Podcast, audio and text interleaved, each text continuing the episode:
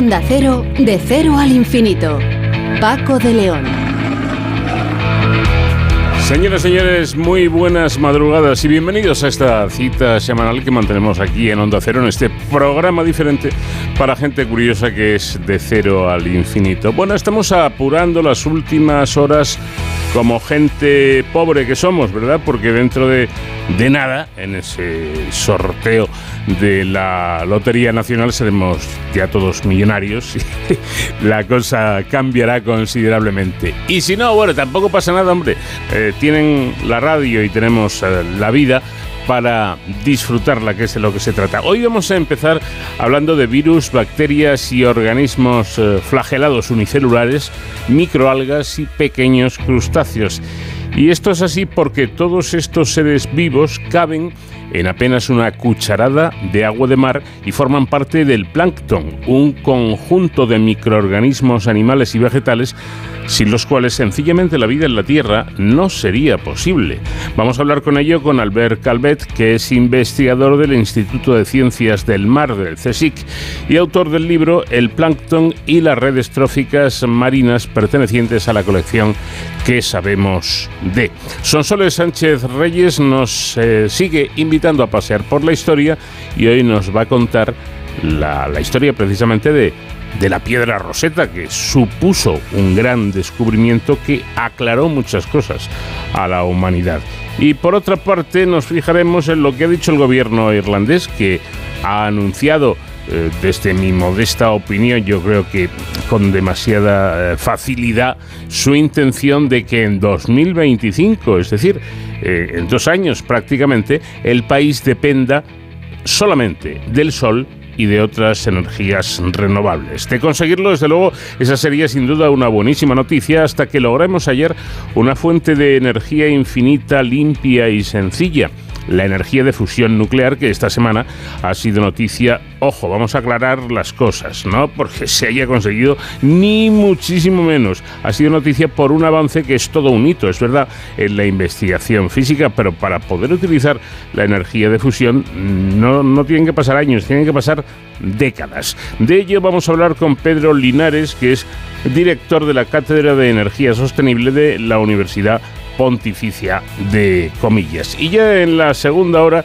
hablaremos de un asunto que tiene que ver con, los, eh, con un grupo de investigadores del CENIO que han logrado descubrir que la fabricación acelerada de células sanguíneas cuando las necesitamos, por ejemplo, para hacer frente a una infección, depende de una enzima llamada PRIPOL que permite a las células tolerar errores que inevitablemente ocurren durante el proceso.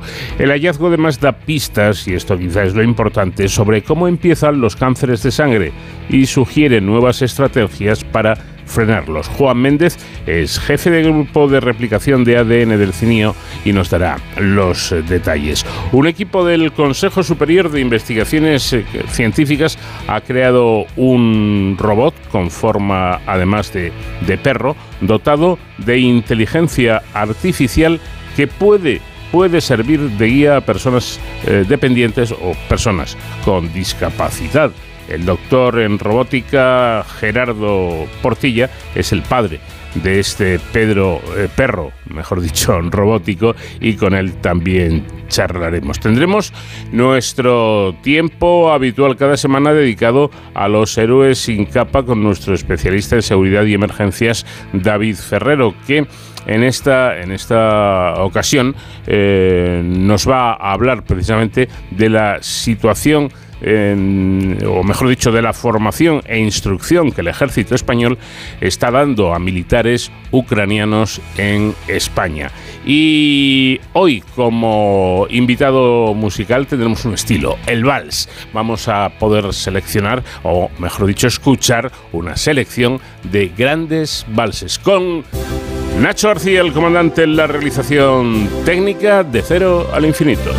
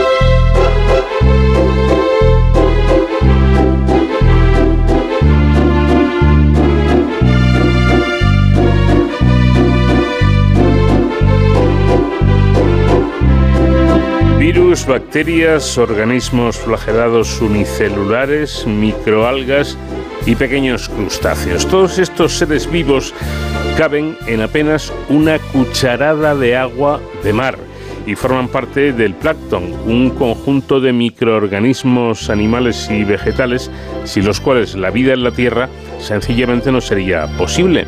El investigador del Instituto de Ciencias del Mar del CSIC, Albert Calvet, eh, ha presentado eh, un nuevo libro dentro de la colección que sabemos de, que se llama o se titula El plancton y las redes tróficas marinas. Eh, recorre en este libro el medio marino y explica algunos de los fenómenos más importantes que suceden en su interior, como la bomba biológica. Es decir, si queremos saber un poquito más de plancton, aparte de escuchar los próximos minutos de radio, yo creo que estaría también, eh, sería también interesante leernos este libro. Albert Calvet, ¿qué tal? Buenas noches. Hola, buenas noches. Bueno, para, para empezar, ¿qué es esto de la, de la bomba biológica? ya me lo imaginaba. Sí, sorprende un poco. A ver, eh, nosotros estamos acostumbrados a hablar de ella, pero claro, uno se piensa que va a ser algo explosivo y no. Mira, es un mecanismo por el cual el océano nos ayuda, de hecho, a paliar el cambio climático, porque absorbe CO2. ¿Cómo funciona? Pues las algas, que son los productores primarios que hay en el mar, que consumen tanto CO2 como pueden consumir las plantas terrestres, pues lo que hacen es incorporar este CO2 en su materia viva Luego son depredadas por organismos del zooplancton, organismos un poco más grandes. Estos a su vez acaban siendo depredados por peces y ya sea los excrementos o los cadáveres de, los diferentes organismos que han ido comiendo en toda la cadena trófica, pues van a parar al fondo y secuestran este CO2. Es decir, el CO2 que había en la atmósfera que ha entrado en el agua acaba secuestrado dentro de materia viva y enterrado en las profundidades del océano por cientos, miles de años. Esto es lo que se llama la bomba biológica. Bueno, aclarado. Y además, mediante este proceso, el, océano eh, secuestra CO2 de la atmósfera y lo entierra en los sedimentos donde puede permanecer por cientos incluso miles de años, ¿no es así? Sí, sí, esto es lo, que te decía, que la gracia o la importancia de este sistema o de este mecanismo es eso, que eh, mucho carbono que había en la atmósfera, que es lo, que nos está produciendo en parte el cambio climático, pues acaba secuestrado dentro de sedimentos que son reducidos porque ahí no hay oxígeno y ahí se queda, porque en el fondo del océano muchas veces difícil es que haga, que, haga algún tipo de resuspensión o lo que sea, es decir, van a quedarse ahí por miles de años. Mm. Y esto a día de hoy es importante. Eh, de esta manera contribuye a, paliar los efectos del calentamiento global, ya que captura, como nos está explicando, e integra en, forma de materia eh, viva la misma cantidad de CO2. Ojo, que todas las plantas terrestres, o sea que la importancia es eh, enorme. Sí, sí, la importancia del plancton, la parte vegetal del plancton en este caso es tremenda. Ah, ya que hacer lo que denominamos la fotosíntesis o la producción primaria es equivalente o incluso mayor la que se realiza por estos seres unicelulares en el mar que la que hacen todas las plantas del planeta. Mm. A ver, aquí también hay un, concepto que siempre se dice erróneamente, que es que las plantas, bueno, las algas del mar producen el mismo, la misma cantidad de oxígeno que las plantas terrestres, lo cual es cierto, pero esto no produce la misma cantidad de oxígeno que nosotros respiramos. ¿Por qué? Porque este oxígeno, lógicamente, lo producen en el mar. Y al producirlo en el mar, pues mm, hay muchos organismos en el mar que también consumen oxígeno. Con lo cual, solo una pequeña fracción podría llegar a la atmósfera de este oxígeno. Pero a escalas geológicas, hablando de mil millones y miles de años, son las que las plantas, bueno, las plantas, perdón, las algas unicelulares del mar o bacterias fotosintéticas también, mm. son las que han producido todo este oxígeno que nosotros estamos respirando a día de hoy. Sin ellas no, no habría vida. Bueno, y dice usted que todo, todo esto lo hacen en, en su mayoría seres unicelulares diminutos, pequeñísimos, llamados fitoplancton. ¿Qué son estos pequeños seres? Bueno, serían a lo que las plantas terrestres, pero en una sola célula. Y, son muchísimos y, piensa que el mar está en, es tridimensional, es decir, no se ven limitadas simplemente en la superficie, sino que están en los primeros 100 metros de la columna de agua, con lo cual la, masa, la biomasa que tienen es importante. Y, y no solo eso, sino que su producción es mucho mayor o mucho por unidad de, biomasa que la que tienen las algas, ah, perdón, las plantas terrestres, porque las plantas terrestres pues tienen tronco, tienen hojas, no es tan, tan eficiente. Las plan, lo que son las algas del mar realmente mm, ejecutan la fotosíntesis de una manera mm, fantástica. Y algo también que hemos aprendido es que en el plancton eh, son imprescindibles las bacterias. ¿Por qué?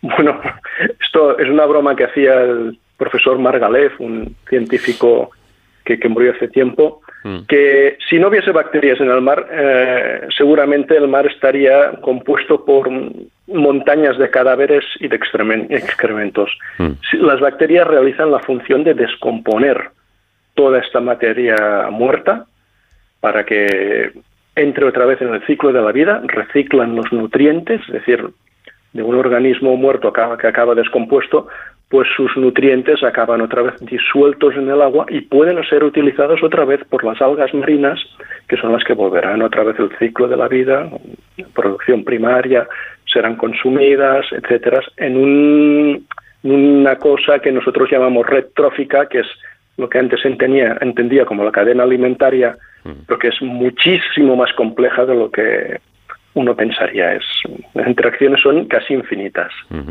y, es cierto que este gran, gran equipo tiene componentes ajustados por ciclos que, ojo, se acompasan con las estaciones e incluso con el día y la noche. Sí, sí, por supuesto. Ah, todos son ciclos en la naturaleza, desde diarios a estacionales, como has mencionado, mm, anuales, como podrían ser el niño.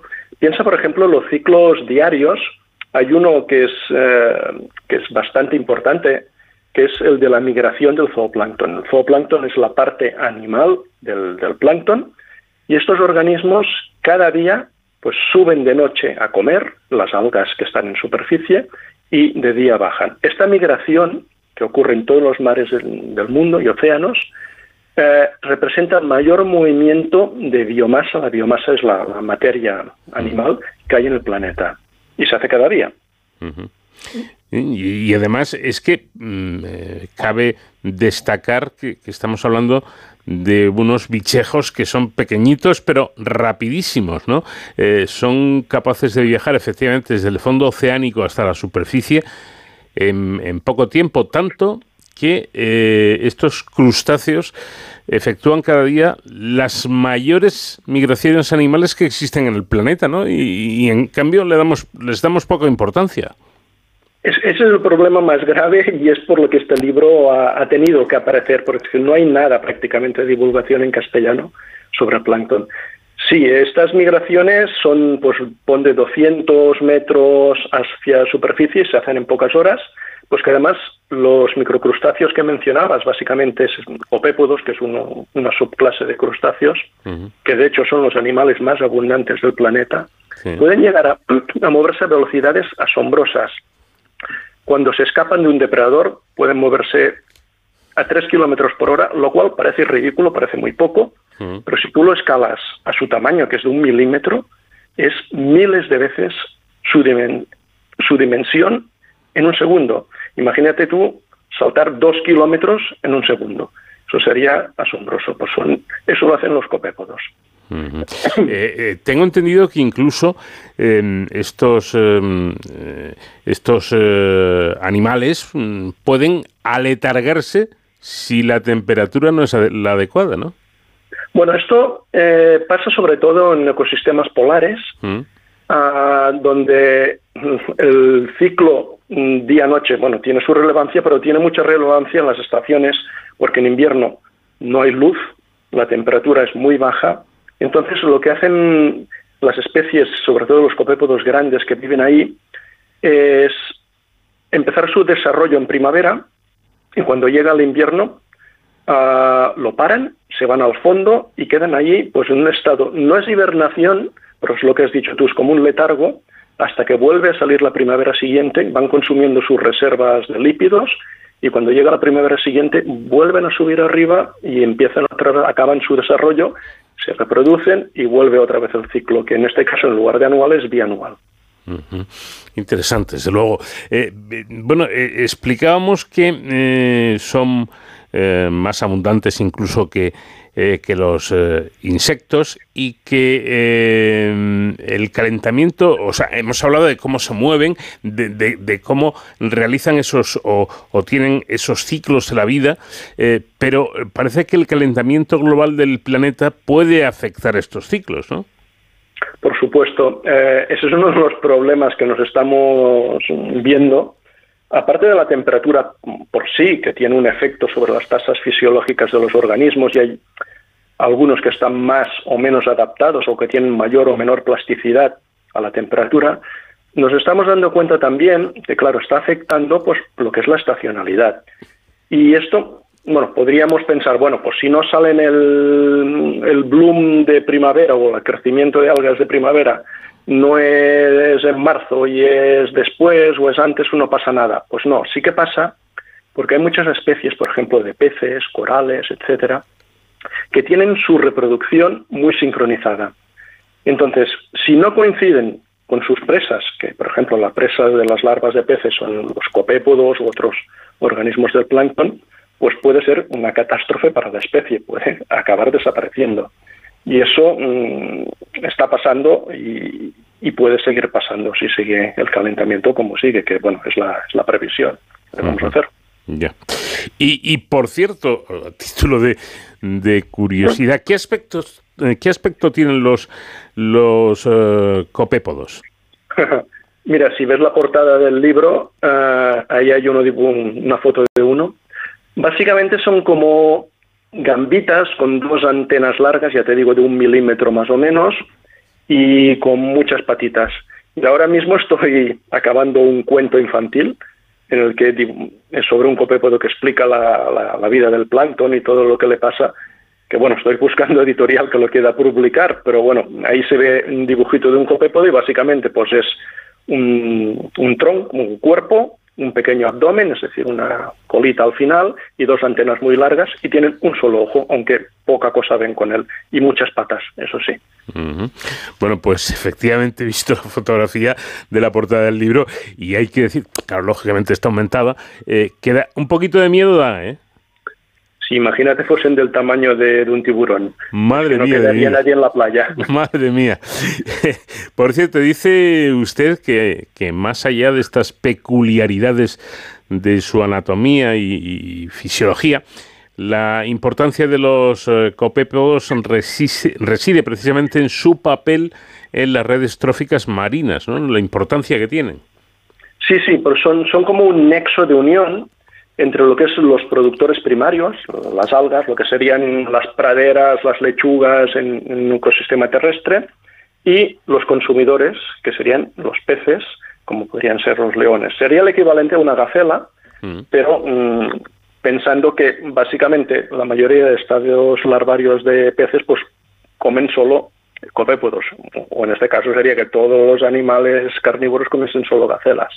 Pero bueno, ya. Saquemos eh, una duda a título personal. Eh, ¿qué, tiene que ver el plancton con, con, el krill?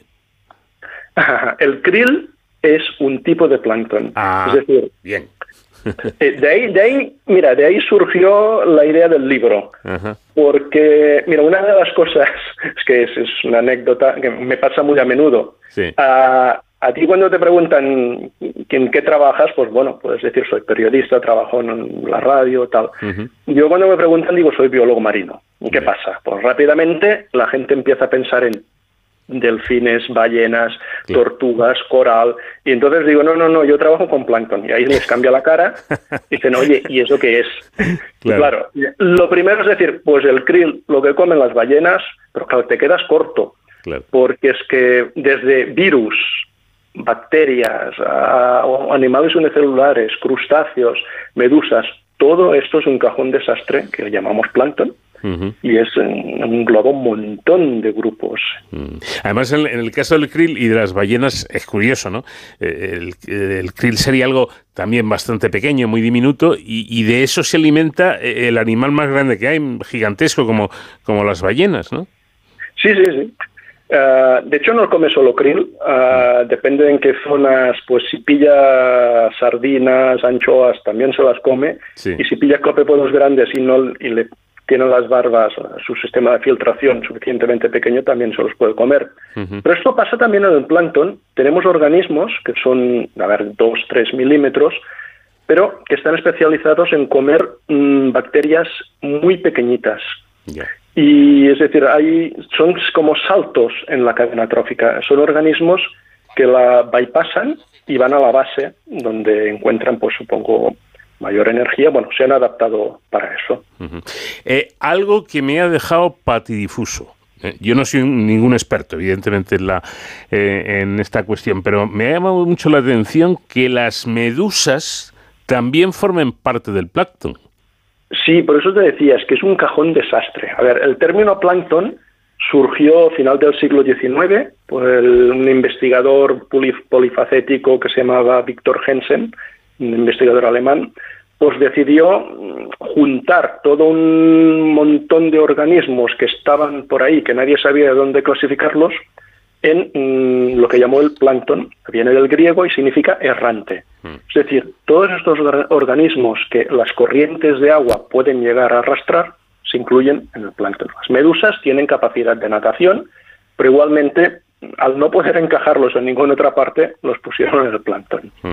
Eh, medusas que, por cierto, eh, habitualmente pues mm, tenemos la imagen ¿no? de lo que es una medusa, un bichito más, más o menos pequeño, pero en algunos casos eh, pueden alcanzar más de dos metros de diámetro, ¿no? Sí, las nomuro, eso en los mares de, de Japón es, es un problema muy grave que están teniendo, depende del año, hay años que les aparecen, años que no, porque son medusas inmensas que les colapsan las redes de pesca y tienen que cortar la red, bueno, soltar la red, porque es que por el peso le rompería el barco, no, no pueden ni, ni levantarlas, hmm. además de que se comen los peces. Y bueno, y a eso me parece que vamos encaminados como sigan las cosas como van. Pues ojalá que no, que no sea así y que los eh, científicos, los investigadores como, como tú, Albert, eh, pues sigáis eh, haciendo esto tan, tan importante que es explicar vuestro trabajo y a la gente que no somos ni biólogos ni, ni, ni, tenemos que ver con, con la ciencia profesionalmente, que podamos comprender esto. ¿no? Yo creo que es un asunto, la divulgación me parece que debe ser prioritaria en el ámbito científico. Mm, te doy absolutamente toda la razón, porque a veces nos centramos mucho en publicar nuestros artículos, que es por lo que nos pagan o por lo que nos valoran, pero olvidamos que quien nos paga realmente es el ciudadano. Y si él no entiende o ella lo que es mm, la ciencia o lo que hacemos, pues mal vamos. Es decir, ya te digo, yo cuando empecé a buscar y vi que no había ningún libro en castellano que yo haya encontrado sobre el plancton, así global, me quedé, digo, pues no puede ser. Sorprende. Sorprende. Bueno, pues ya hay un libro en castellano que habla del plancton y que lleva la firma de Albert Calvet, que es eh, investigador del Instituto de Ciencias del, del Mar, del del CSIC que ha tenido la amabilidad de dedicarnos unos minutos para explicarnos todo esto tan interesante. Albert, te mando un abrazo muy fuerte y te agradezco mucho el que, el que hayas dedicado este tiempo al, al programa. Muchas gracias. No, de hecho, yo os lo agradezco a vosotros que me hayáis invitado, porque, como decíamos, es importante divulgar, es importante explicar lo que se hace y explicar qué es el plancton, que es realmente tan importante, me parece que es algo que, que se tiene que hacer. Así que muchísimas gracias por, por la invitación. De cero al infinito. El pasado 27 de septiembre se cumplieron 200 años de un acontecimiento que cambiaría nuestros conocimientos sobre el antiguo Egipto. Y es que un erudito francés, Jean-François Champollion, 1790-1832, dio con la clave para descifrar la escritura jeroglífica a partir de la conocida como piedra roseta. Los ingleses se llevaron la piedra a Londres tras derrotar en 1801 a las tropas napoleónicas en Egipto. Hoy es toda una pieza estrella del Museo Británico. Son Soles Sánchez Reyes, ¿qué tal? Buenas noches. Muy buenas noches, Paco. Bueno, este es el asunto elegido esta semana para nuestro paseo por la historia, un asunto que tiene este contenido. Napoleón Bonaparte invadió Egipto en 1798. El país tenía enorme importancia porque antes de construirse el canal de Suez a finales del siglo XIX, había que atravesar por tierra hasta el Mar Rojo para acceder a las posesiones europeas.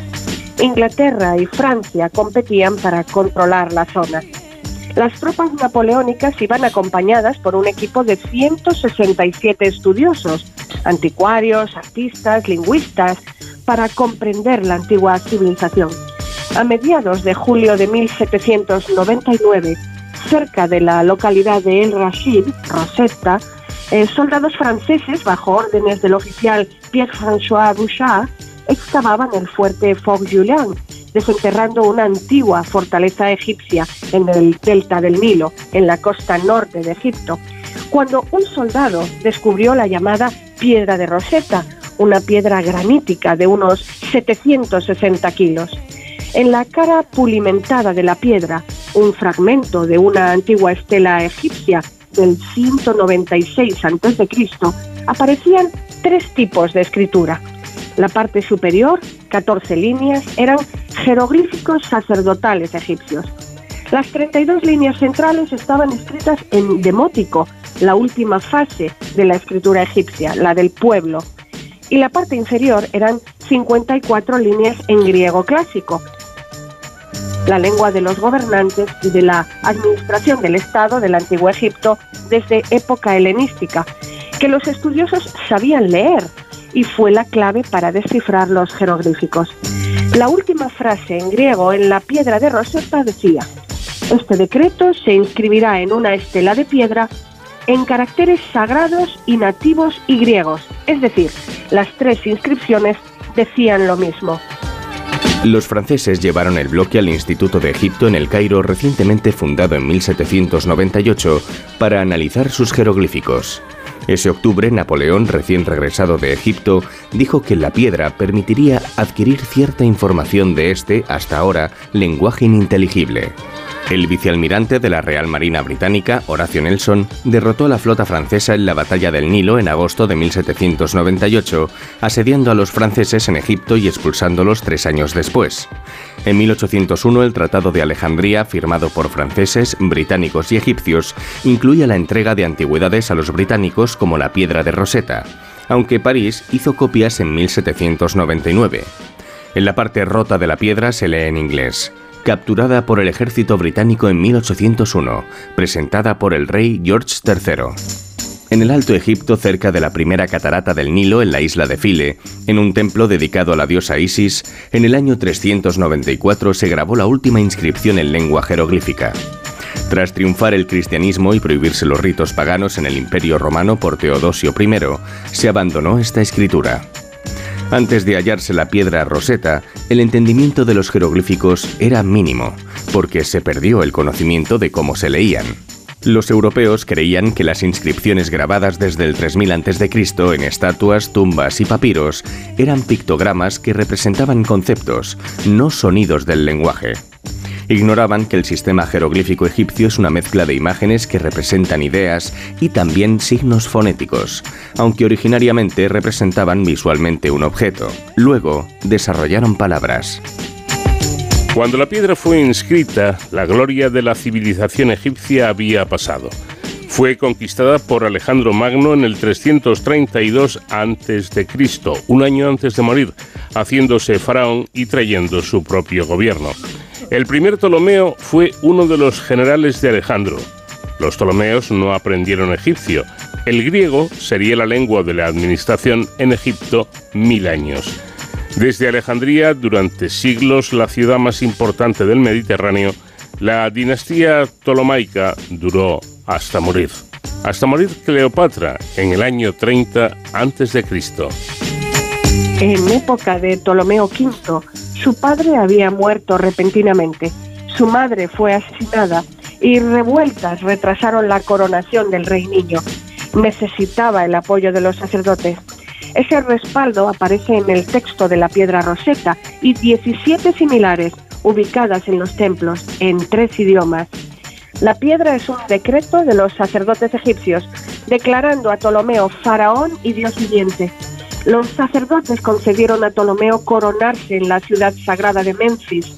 El decreto de Memphis, grabado en la piedra de Rosetta, dispone exenciones fiscales para el sacerdocio, junto con la concesión real de que los sacerdotes ya no debían ir cada año a Alejandría, la capital griega, podían reunirse en Memphis, el antiguo centro de Egipto.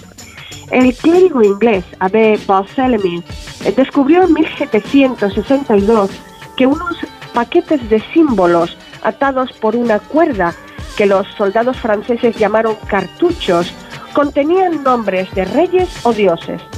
En el estudio de la piedra roseta destacó Champollion, nacido en la localidad francesa de Fillac, desde pequeño un genio de la lingüística. También despertó el interés del académico británico Thomas Young y el francés Sylvestre Saussy, profesor de Champollion. Young, con quien Champollion cruzó abundante correspondencia y trabó amistad, aunque acabarían siendo rivales, dedujo que el demótico derivaba del jeroglífico y que un grupo de jeroglíficos repetidos en la piedra roseta era el nombre de Ptolomeo, pero Young no descifró el código porque nadie esperaba que los jeroglíficos representaran sonidos, sino imágenes simbólicas. Pensaba que los jeroglíficos representaban las letras de Ptolomeo solo porque éste era extranjero. Cuando Young en 1814 asumió el reto de descifrar la piedra de Rosetta, tenía la ventaja de que ésta estaba en el Museo Británico. Traducirla antes que los franceses era cuestión de honor. Young utilizó la lógica y el análisis numérico contando las veces que aparecía una palabra en griego y encontrando grupos de símbolos que aparecieran un número similar de veces. Iba dilucidando un alfabeto, palabras y frases. En los jeroglíficos, los cartuchos con los nombres de faraones contenían los mismos elementos, pero podían ser verticales u horizontales, y estar escritos de derecha a izquierda o viceversa. ¿Cómo saber en qué dirección leer? Young descubrió que dependía de la orientación de las caras de los animales. Hizo coincidir las letras griegas de Ptolomeo con los jeroglíficos en el cartucho con su nombre y tras aplicar la misma técnica al nombre de la reina Berenice, obtuvo un alfabeto jeroglífico tentativo y publicó sus avances.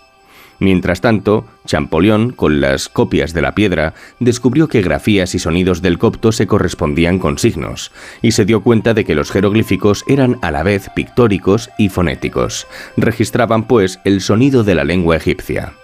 Champollion era un niño prodigio de provincias alentado por su hermano mayor para cultivar su don con los idiomas. Aunque no podían permitirse una educación privilegiada, con 13 años ya sabía seis lenguas antiguas. Fue a París a estudiar lenguas orientales con el principal lingüista francés Silvestre de Sachy, quien había tratado de desvelar la piedra de Rosetta. Y aunque éste lo desalentó alegando que los jeroglíficos eran ideas y entenderlas era casi imposible, Champollion no desistió.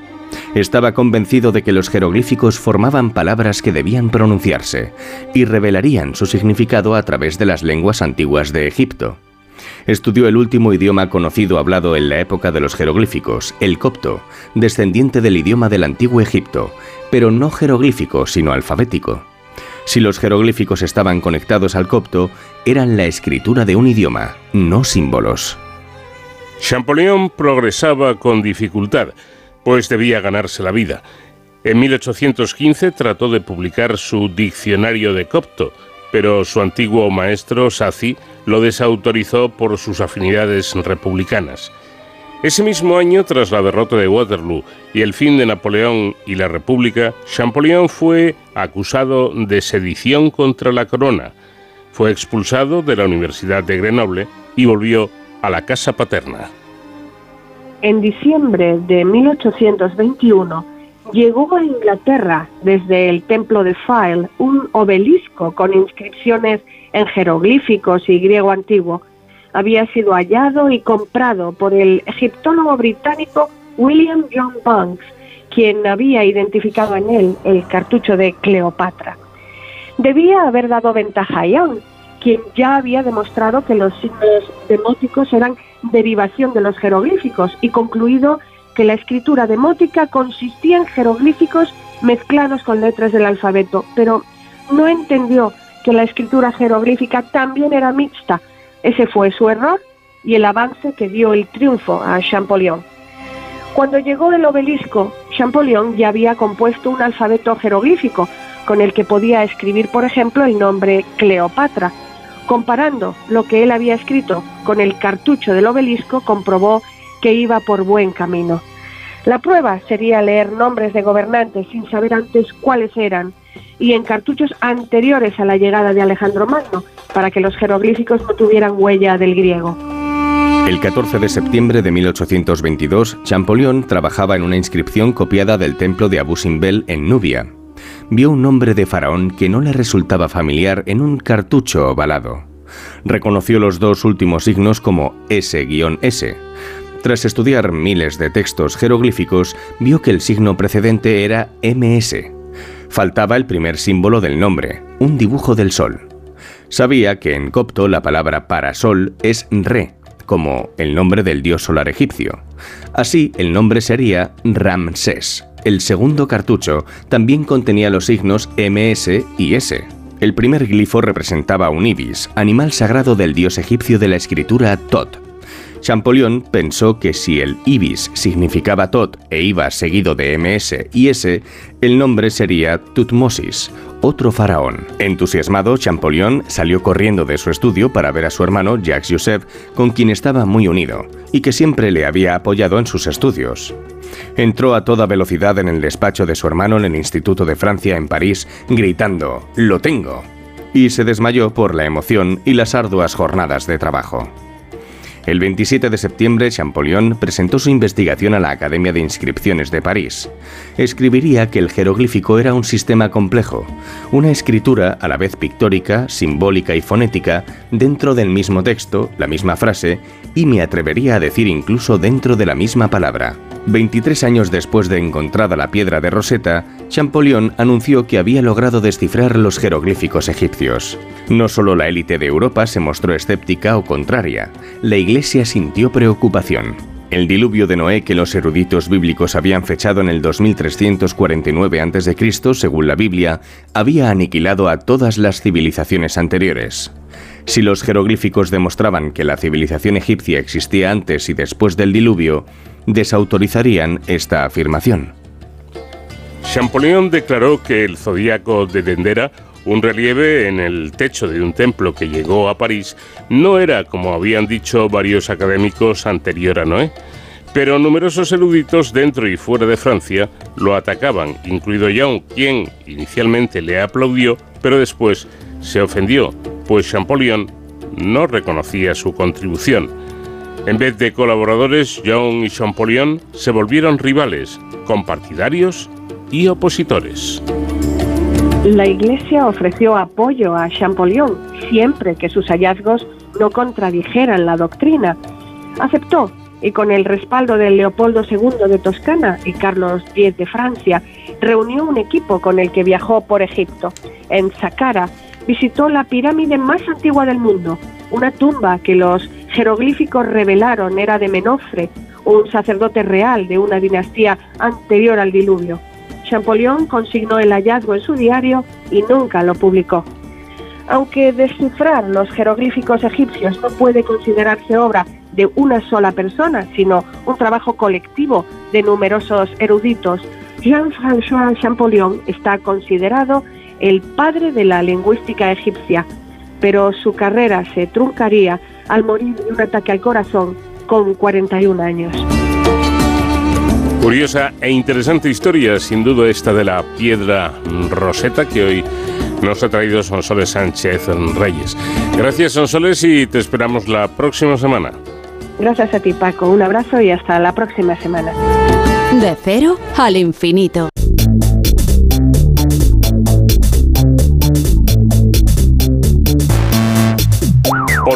¿Podríamos llegar a ser independientes energéticamente? Esto es una, una cuestión muy seria en una época como la actual, donde eh, debido al conflicto, bueno, a la guerra que hay entre eh, Ucrania y, Rusia por la invasión Rusia de, en territorio ucraniano, pues estamos viendo, ¿no? Como dependemos del gas o del petróleo, de lo que sea.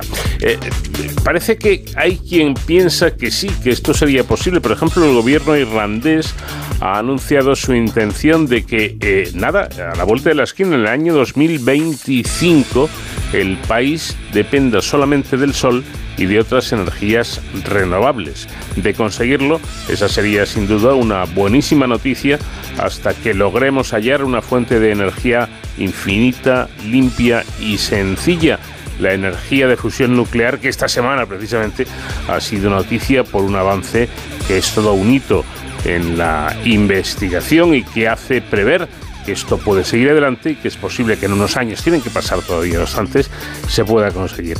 Eh, es decir, para lograr la fusión aún queda bastante tiempo. Mientras tanto, es necesario, por lo tanto, encontrar soluciones más próximas y de ello vamos a hablar ahora con Pedro Linares, que es director de la Cátedra de Energía Sostenible de la Universidad de Comillas. Profesor, ¿qué tal? Buenas noches. ¿Qué tal? Buenas noches.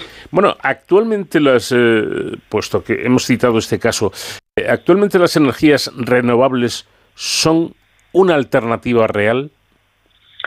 Ah, sí, eh, de hecho son ya más competitivas que, las tecnologías fósiles y, de hecho se están ah, desplegando de forma masiva en, muchos países. Ah, por supuesto, eso no quiere decir que, que la cosa sea fácil y que sobre todo a medida que vayan penetrando cada vez más, pues tengamos que desarrollar otras tecnologías de almacenamiento, de flexibilidad que nos ayuden a integrar estas tecnologías en el sistema. Bueno, yo, yo es que eh, le preguntaba esto porque eh, me parece que hay distintas opiniones. Yo he leído que, que eh, energías teóricamente limpias como la eólica o incluso la solar no logran dar el volumen energético que, necesitamos. No sé cuál es su opinión.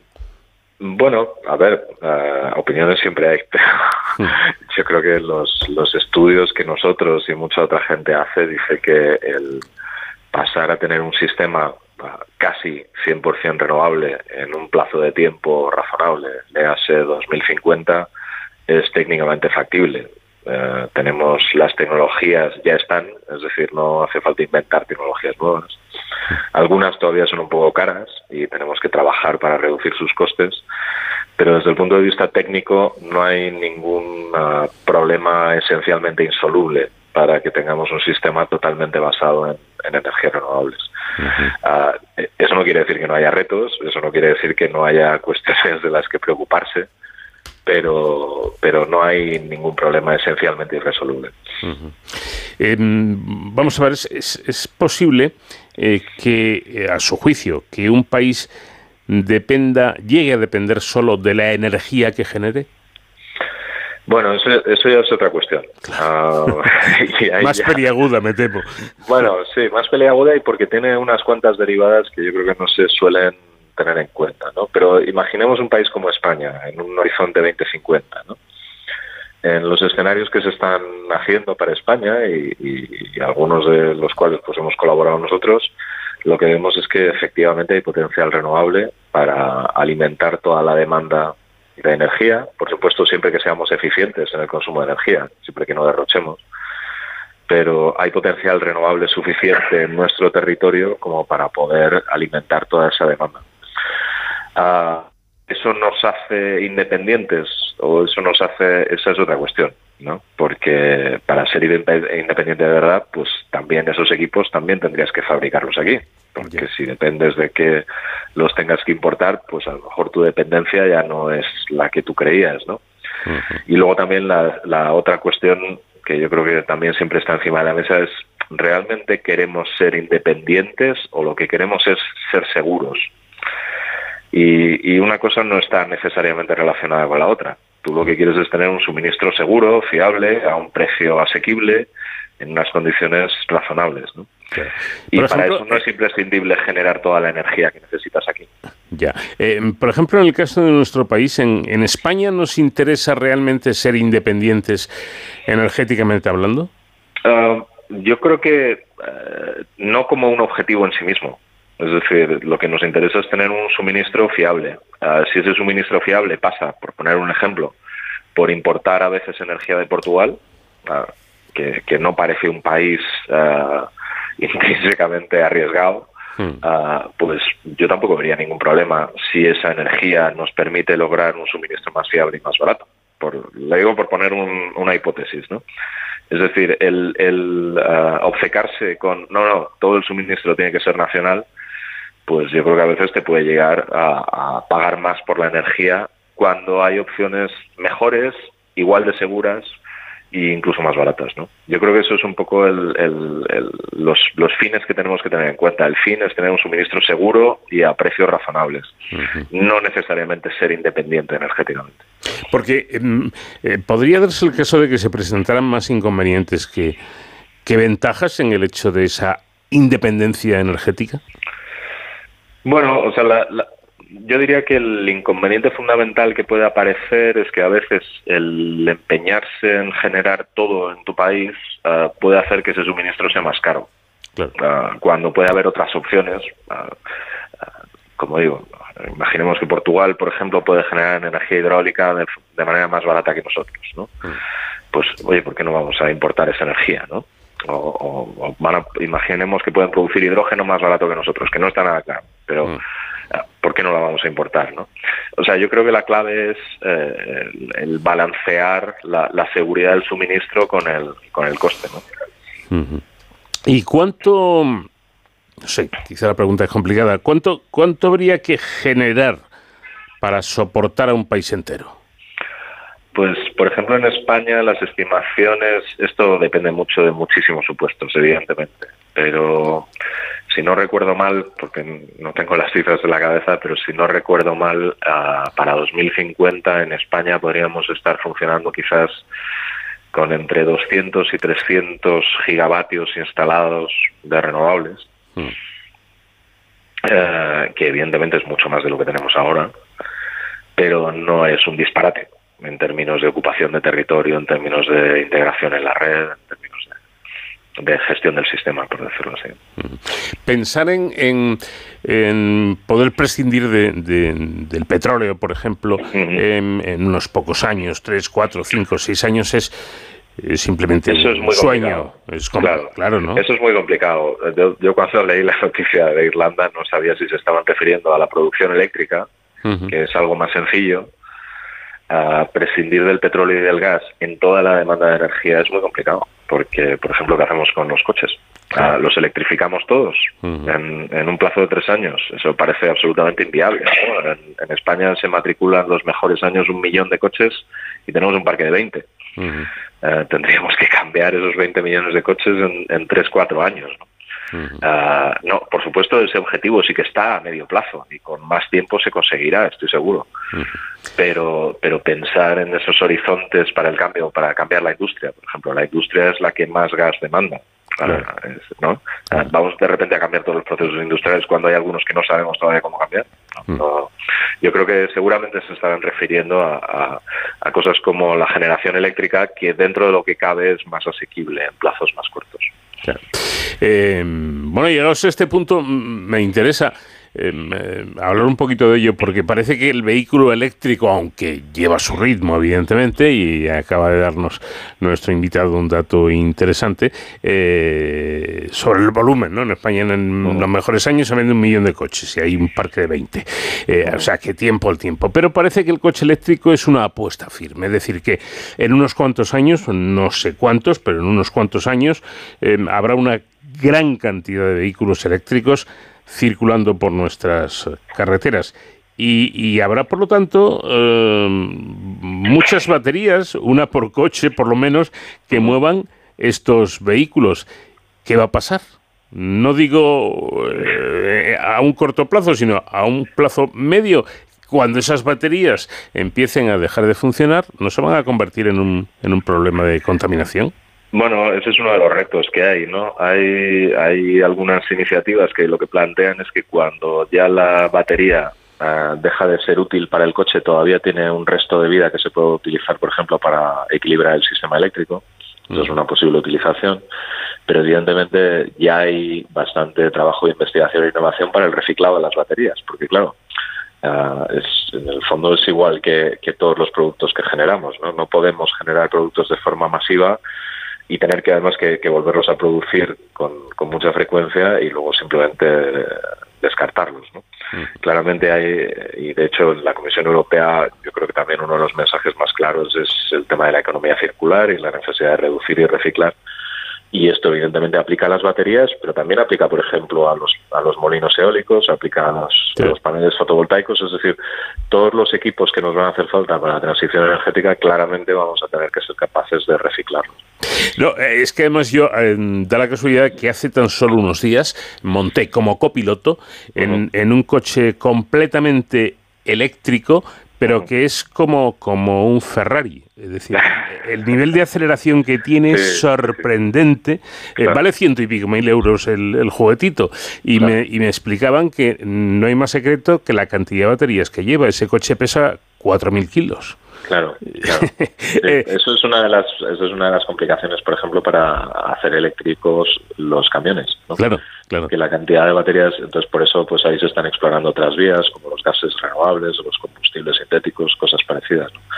Porque eh, no quiere decir que no. Yo creo que hay, hay varias cuestiones abiertas. Yo siempre también digo que tenemos cierto tiempo, es decir, hay cosas que hay que hacer ya, hay otras que hay que empezar y hay otras que todavía tenemos un poco de tiempo para ver cómo va evolucionando la tecnología y ver cuál es la mejor solución. El transporte pesado, por ejemplo, es una de esas. Todavía no tenemos claro cuál es la mejor solución. Poco a poco, poco a poco, pero esto ya es, como decíamos, una realidad que está ahí y ahora pues quizás sea el momento de pensar las estrategias. Pedro Linares, director de la Cátedra, Cátedra de Energía Sostenible de la Universidad de Comillas, muchas gracias por habernos atendido. Un saludo. Gracias a vosotros.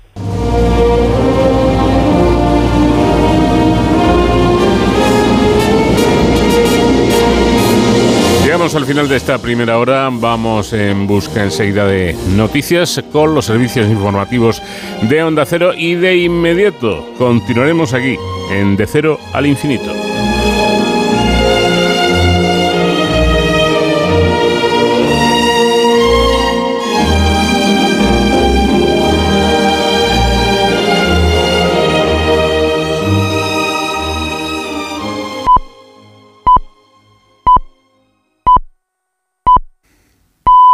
Las 5, son las 4 en Canarias.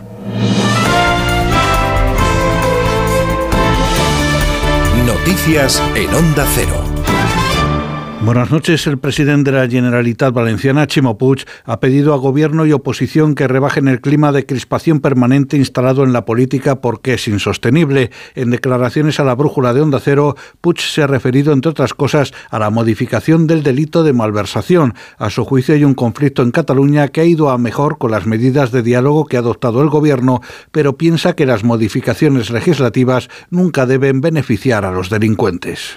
Yo creo que ahora el problema más claro es que no se puede generar ningún tipo de incertidumbre en la ciudadanía respecto a que pueda haber beneficiados por esta norma que sean personas pues que estén condenadas por corrupción. También en Valencia el líder del Partido Popular, Alberto Núñez Feijóo, ha pedido el voto de los socialistas y no sanchistas que tienen su voto secuestrado por las decisiones del gobierno en contra del programa electoral del PSOE. Además, Feijóo ha advertido de que Pedro Sánchez está emprendiendo su propio proceso.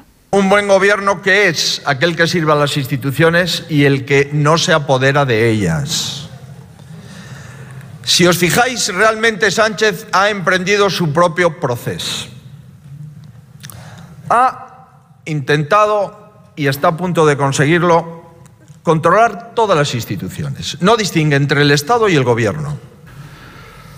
La secretaria general de AMITS, Ángela Hernández, ha hecho un llamamiento a mantener la unidad de la profesión médica y seguir adelante con la huelga indefinida y las movilizaciones para exigir una mejora de sus condiciones laborales tras abandonar con el comité de huelga de los facultativos de la atención primaria madrileña el encierro en el edificio de la Consejería de Sanidad.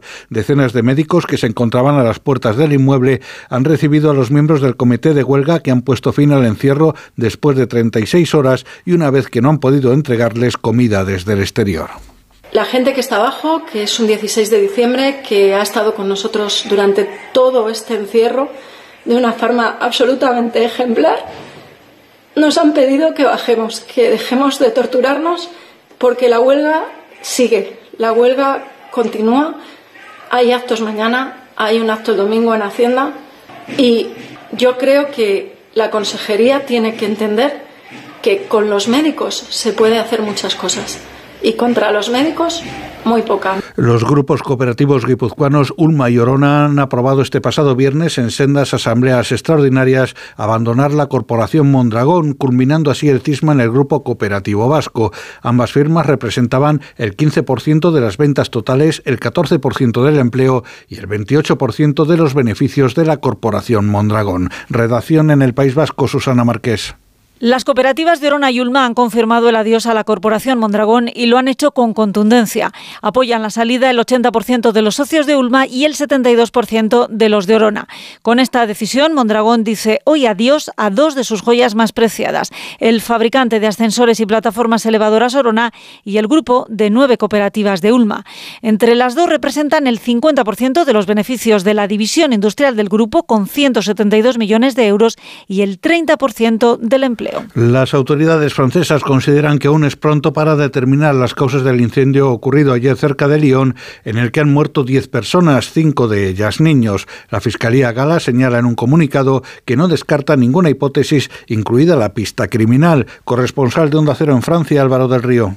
Los investigadores, la policía científica continúa recabando indicios hasta ahora en el edificio siniestrado para tratar de determinar si se trata o no de un acto criminal. Hoy los vecinos están denunciando la presencia constante de ocupas, de personas ajenas al vecindario que usarían las zonas comunes, los bajos, para traficar. El ministro galo del Interior ha reconocido que esta barriada desfavorecida de las afueras de Lyon es un punto conocido por tráfico de drogas, un barrio donde los habitantes se despertaban con los gritos desesperados de las víctimas y donde la población está aportando su ayuda y solidaridad con las familias de los afectados. Y la Agencia Estatal de Meteorología prevé para este sábado precipitaciones débiles y dispersas en la meseta sur, norte de Andalucía, el entorno de Alborán, Galicia, Baleares y Canarias. Habrá intervalos nubosos en Galicia que darán paso al final del día a cielo cubierto por la aproximación de un frente. Es todo, más noticias dentro de una hora y en ondacero.es. Síguenos por internet en ondacero.es.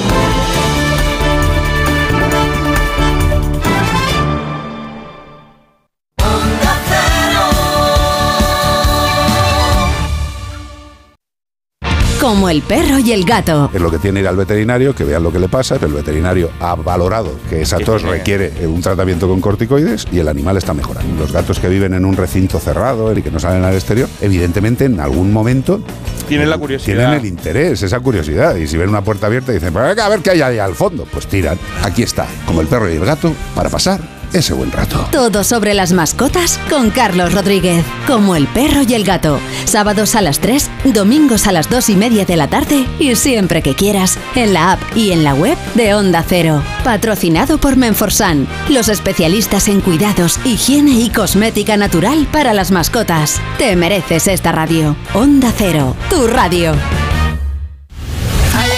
Este sábado todo el deporte está en Radio Estadio.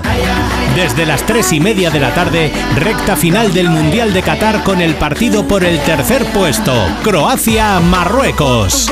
Y la última hora de las selecciones de Argentina y Francia antes de la finalísima del domingo. Además, las paradas habituales en los estadios de Segunda División y la Liga ACB de baloncesto.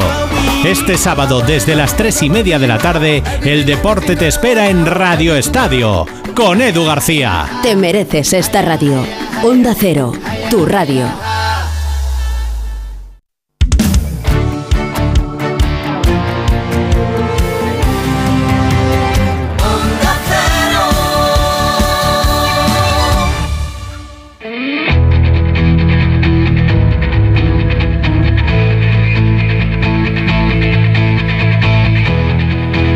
En Onda Cero, de cero al infinito. Paco de León. En eh, la segunda hora del programa que aquí precisamente iniciamos y en la que inmediatamente vamos a hablar de un asunto que tiene que ver con un grupo de investigadores del Centro Nacional de Investigaciones Oncológicas que han logrado descubrir que la fabricación acelerada de células sanguíneas cuando las necesitamos, por ejemplo para hacer frente a una infección, depende de una enzima llamada Primpol que permite a las células tolerar errores que inevitablemente ocurren durante este proceso. Lo bueno es que el hallazgo además da pistas muy importantes sobre cómo empiezan los cánceres de la sangre y sugiere nuevas estrategias para frenarlos. Juan Méndez es jefe del grupo de replicación del ADN del CENIO y nos dará los detalles. También un equipo del Consejo Superior de Investigaciones Científicas ha logrado crear un robot con forma de perro que está dotado de inteligencia artificial para que pueda servir de guía a personas dependientes o con discapacidad. El doctor en robótica Gerardo Portilla, que es el padre de este perro robótico, nos va a dar todos los detalles y algunos muy curiosos de los que es capaz este perro que entre otras cosas, bueno, perro robótico, que entre otras cosas es capaz de hablar y de contarnos lo que ve.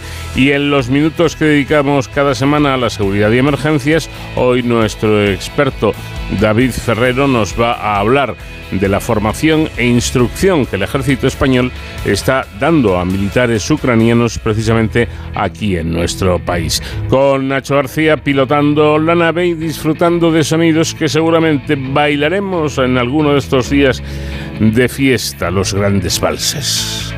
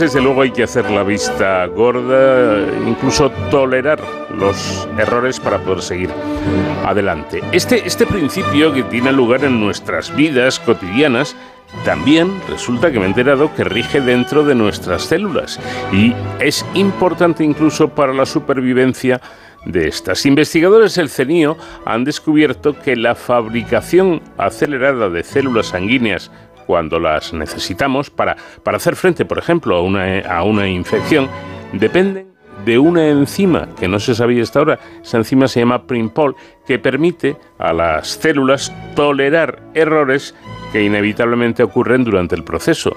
El hallazgo ha sido publicado por la revista Molecular Cell y da pistas sobre, y esto es importante, cómo empiezan los cánceres de la sangre y sugiere nuevas estrategias para frenarlos. De todo ello vamos a hablar con Juan Méndez, que es jefe del grupo de replicación de ADN del CENIO. Juan, ¿qué tal? Buenas noches. Hola, muy buenas noches.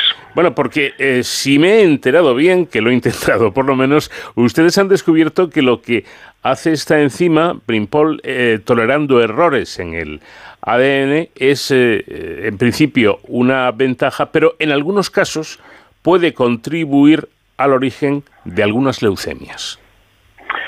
Sí, es, esta es la, hipótesis de trabajo en este momento. Es correcto. Esto es relativamente frecuente que un gen que codifica una proteína que tiene una función importante para nuestras células, una función positiva, eh, en, ocasiones puede tener también este, lado peligroso de, que un exceso de funcionamiento de este, este gen pueda dar lugar a, pues, la aparición de un, tumor, por ejemplo. Y este puede ser un, ejemplo de esta situación. Bueno, la, la solución, eh, se me ocurre, estaría en bloquear esa, esa enzima cuando se sospecha eh, que ésta va a generar un cáncer o no.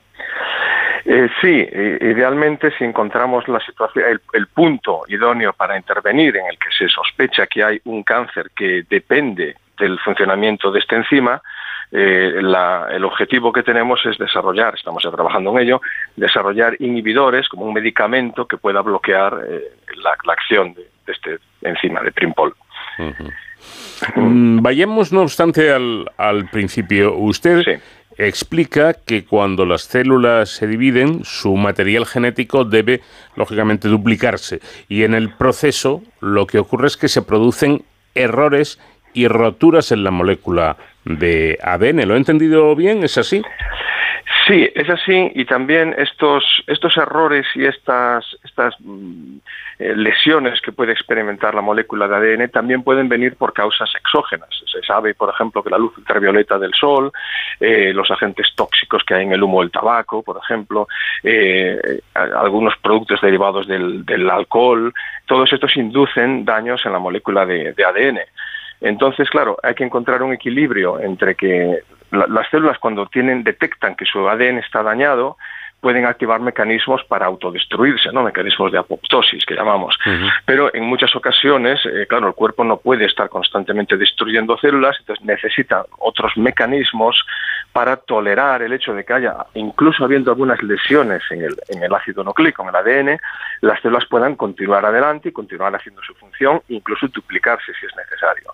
Y aquí es donde participa esta enzima que se llama Primpol, que es una, es una pertenece a una familia de proteínas que se llama DNA polimerasas o DNA primasas polimerasas y que en este caso pues eso facilita el proceso de copiado del ADN que es necesario antes de la, mitosis, antes de la duplicación de las células, eh, incluso cuando hay un cierto nivel de daño en el ADN.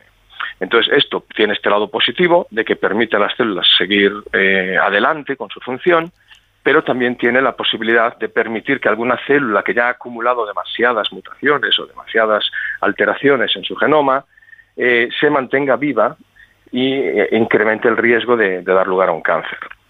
Y hemos estudiado esto específicamente en el contexto de las células sanguíneas, efectivamente. Interesante, sin duda, como, como también lo es el hecho de que normalmente estos problemas a los que estamos aludiendo frenan la división celular, es decir, la, la, célula deja de, de dividirse, pero no siempre, ¿verdad? Correcto. Eh, hay, efectivamente, y es que hay circunstancias en las que el, el, organismo requiere de una producción muy rápida de, células. Y esto, una, la, situación que hemos estudiado en este, en este estudio concreto es en presencia de una infección. Eh, en ese caso, el, organismo suele necesitar generar rápidamente eh, células de defensa, células de pues, linfocitos B, linfocitos T, eh, en fin, esta es, esta es la razón porque en las analíticas cuando tenemos una infección pues suben los niveles de, de, estas células. ¿no?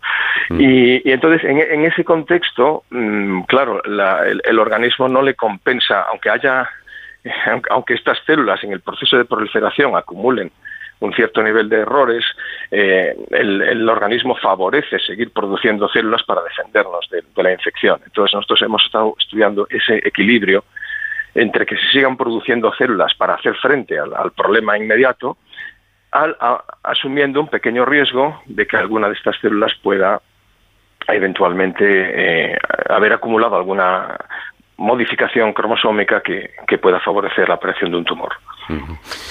Bueno, usted pone un ejemplo que a mí me parece muy bueno, mm, porque yo, me ha servido para entenderlo bien, es muy gráfico. Dice usted, esto es como un lector que sigue avanzando en un texto, en la lectura de un texto, después de haberse saltado una palabra que ha detectado como mal escrita. Es decir, ya se corregirán los fallos después. De momento yo voy a cumplir con mi misión que es leer el texto. Efectivamente, sí, sí. Bueno, esto es una, una especie de, pequeño ejercicio que hacemos para intentar comunicar esto, que, que, tiene complejidad bioquímica, pues en términos que se, que se pueda entender más fácilmente, ¿no? Y, y sí, es, eh, uno intenta, imaginemos que está intentando leer un libro pues, en un idioma que conoce razonablemente bien, estás intentando leer un libro en inglés, por ejemplo, pero te encuentras una palabra que, que no, no conoces mm, tienes la opción de parar, eh, levantarte, ir al diccionario, buscar, seguir. Eh, o también puedes decir, bueno, mm, no quiero ahora hacer este ejercicio, mm, tengo prisa, quiero terminar un capítulo, voy a seguir adelante y ya lo intentaré entender del contexto y ya me levantaré más tarde. Si, no lo he conseguido solucionar, ya me, ya me levantaré más tarde a averiguar qué palabra era esa. Mm. Y esto es, a nivel molecular, es lo que hace este enzima Primpol. Eh, digamos que la maquinaria de, la célula que se ocupa de, hacer la copia del ADN va trabajando sobre el ADN original, haciendo una copia idéntica, llega a uno de estos puntos que hay una modificación química en el ADN que la, que la maquinaria no sabe interpretar, no sabe qué hacer ahí, y tiene la opción de pararse y esperar a que lleguen otras proteínas especializadas en reparar las lesiones o la opción de utilizar este enzima Primpol para decir, bueno, me voy a saltar este fragmento de ADN que está modificado, que no, no, lo entiendo muy bien, voy a continuar el proceso de copiado saltándome ese pequeño fragmento. Entonces esto, el precio que pagan las células es que se van quedando fragmentitos de ADN que no se han copiado por completo porque tienen estas modificaciones y la célula, digamos que dispone de mecanismos adicionales, porque en, biología siempre hay mucha redundancia y hay varios sistemas de protección, eh, dispone de sistemas para esos pequeños problemas, esos pequeños fragmentos de ADN que se han quedado sin copiar, se duplican eh, pues unas horas más tarde al terminar el, proceso y normalmente pues eh, no pasa nada, las células siguen adelante bien. Y esa, es la idea. Incluso hemos dicho, y usted nos ha corroborado, que en ocasiones la, la, célula no para y sigue adelante a pesar de estos problemas planteados con la replicación del, del, ADN. Pero ¿por qué hay ocasiones en, en que no para? ¿Por pura necesidad de luchar contra algo, contra una infección, por ejemplo? Sí, este es el, este es el ejemplo que hemos estudiado en este, en este último trabajo. Eh, al que se refería usted antes. Eh, sí, esta es un, hay, hay situaciones, eh, también cuando hay una hemorragia o cuando hay esto, una infección, en la que el cuerpo de repente necesita pues generar más, más células sanguíneas y tiene que hacerlo en un plazo de tiempo corto. No puede permitirse grandes esperas por el, en fin, por el bienestar global del, del organismo. Mm. Y este es un ejemplo. También, también esto se estudia bastante en el desarrollo embrionario, cuando que es un, momento también en el que hay que primar eh, la, proliferación rápida de las células y asumiendo que algunas células pueden eh, acumular demasiados daños, pero esas se eliminan después por otros mecanismos, como esto que comentábamos antes de la, de la apoptosis, que es una muerte celular programada. Bueno, también hemos dicho que el, el problema, mm, eh, o uno de los problemas serios está en que eh, en, en, medio de esa lucha celular puede aparecer un, un cáncer, un cáncer en, el, en el caso de la sangre, pues la leucemia. ¿Se puede predecir en qué casos eh, va a aparecer un cáncer? Eh, bueno, esto es efectivamente, esto es, un, es, un, tema complejo porque hay muchos tipos de leucemias distintos y un interés del campo y los investigadores de, que son de perfil más clínico y que trabajan específicamente en esto, una de las cosas que quieren entender es cuál es la célula de origen de los distintos tipos de leucemia, ¿no? o sea, cuál es la primera célula que se transforma, digamos, que se maligniza y que da lugar después a que, haya una proliferación incontrolada. Entonces aquí, en el, contexto de nuestro trabajo, ha sido de perfil más, fundamental, más básico, pero sí que ayuda a situar en qué momento eh, puede ocurrir, y que esto es en, la jerarquía que tienen las células del sistema sanguíneo, todo parte de, unas células que están, digamos, en, la parte más alta de la jerarquía, que son las células pluripotentes del sistema sanguíneo, que, están, que residen en la médula ósea, y a partir de estas células que llamamos células madre pluripotentes. Eh, de, esas células se derivan todos los tipos celulares que hay, que hay en la sangre. Entonces, hay algunos tipos de leucemias, como por ejemplo la, leucemia mieloide aguda, que es, en fin, hay muchas evidencias de que la célula de origen está situada en la parte más alta de la jerarquía. Es, las células de origen son eh, de estas células pluripotentes, que alguna de ellas se transforma. Y como aquí sabemos que es donde está actuando este gen Primpol, por eso pensamos que hay algunos tipos de leucemias como, eh, en las que podríamos intentar bloquear la función de esta proteína. Mm. Todavía tenemos que averiguar si una vez que se ha generado la leucemia, eh, todas las células que suponen el, problema, el tumor, todas dependen de la función de, este enzima. Esto todavía estamos investigándolo ahora para ver si sería eficaz el tratamiento con inhibidores. Eh, bueno, como mm, decíamos, ustedes han descubierto esta proteína em, que es la que permite que el proceso de copiado continúe a pesar de los errores y, esos eh, fallos que deberán corregirse más adelante mediante otros mecanismos. La pregunta es, ¿cuáles son esos otros mecanismos?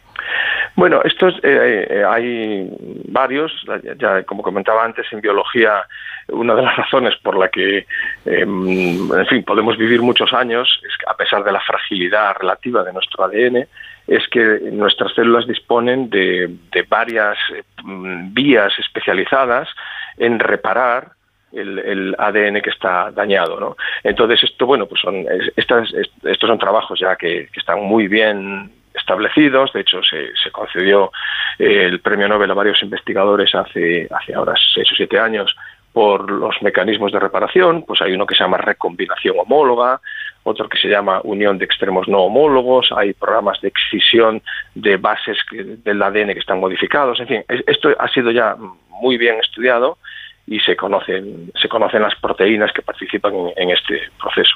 Mm. Ahora bien, no todas las células de nuestro cuerpo, eh, tenemos muchos tipos celulares, no todos tienen las mismas características y no todos activan los mismos mecanismos de reparación. Bueno, entonces vamos a ver. Eh, Primpol ayuda a, sobrevivir y a proliferar a, algunas células que, eh, al acumular eh, todos esos defectos en su genoma, se vuelven tumorales. Bueno, esta es esta es una de las hipótesis que tenemos, que la efectivamente que que Primpol al estar contribuyendo a, a, a que haya replicación del ADN y mm. multiplicación celular en contextos, digamos, de emergencia, eh, pueda eh, facilitar eh, que alguna de las células que, que sobrevivan sea una célula que luego dé lugar a, un tumor. Esto yo lo, planteo también como, como lo, saltarse un stop. ¿no? Esto, si, si, en la molécula de ADN hay una lesión eh, esto para, la, para una célula, digamos, normal, en una situación que no es de emergencia, esto supone un stop para que la célula deje de proliferar temporalmente hasta que se solucione ese problema. Y Primpol es una enzima que llega allí valora la situación y decide saltarse el stop. Entonces, esto es un poco como, como un conductor que hace lo mismo en la carretera. Muchas veces uno llega a una señal de stop, echa un vistazo a derecha e izquierda, ve que no viene nadie y, y, se salta el stop. Entonces, pues, 99 de cada 100 veces no, no pasa nada. Pero una vez que, que, lo hagas mal, que te confíes, que te despistes, puedes tener un accidente grave, ¿no? Y este, este sería un poco el equivalente molecular. Entonces, vamos a ver, cuando encuentren ustedes, que seguro que lo consiguen, la manera de, de inhibir la, acción de Primpol en esos eh, tumores, em, ¿esos cánceres no se producirán? Bueno, esto es un poco prematuro eh, atreverse a anticiparlo. Yo, eh, idealmente a mí me encantaría que fuese así. tengo que decir que estamos trabajando ya, llevamos un par de años trabajando sobre esta hipótesis, entonces ya en el, en el Centro Nacional de Investigaciones Oncológicas tenemos un, un programa de, química médica y de terapias experimentales con los cuales ya estamos colaborando para y de hecho tenemos algunas pequeñas moléculas en fase de investigación que sabemos que en el tubo de ensayo, en lo que es eh, los experimentos bioquímicos, sabemos que inhiben bien al enzima Primpol.